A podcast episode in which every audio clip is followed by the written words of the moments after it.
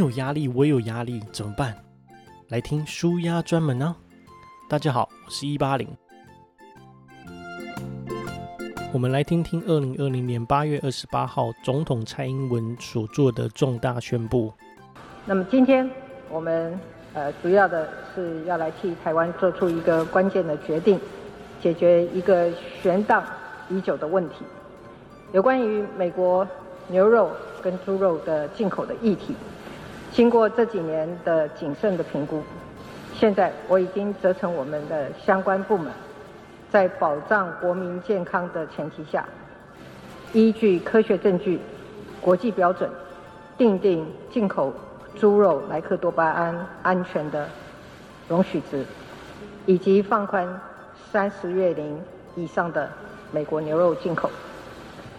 这是一个基于国家经济利益、符合未来总体战略目标的决定。台湾的经济正站在历史的转折点上。我们必须掌握战略机遇，在台湾为台湾推开障碍、打开活路，走向全球经济的新舞台。那什么是莱克多巴胺呢？在维基百科中，我们可以找到，莱克多巴胺是一种贝塔促效剂，可以助长猪、牛、火鸡长出瘦肉，减少体脂肪，是瘦肉精中最常见的一种。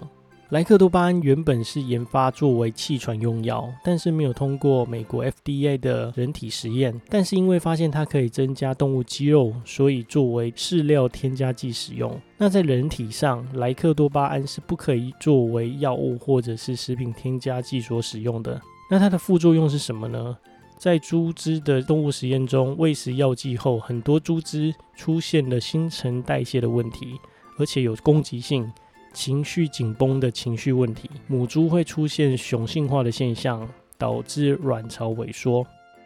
那我们吃了含莱克多巴胺的肉品会有什么问题呢？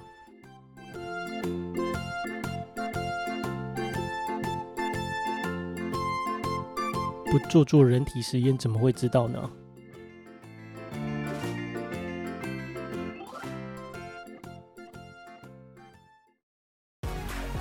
感谢你的点阅哦！记得喜欢的话，请帮我分享、留言、加订阅哦！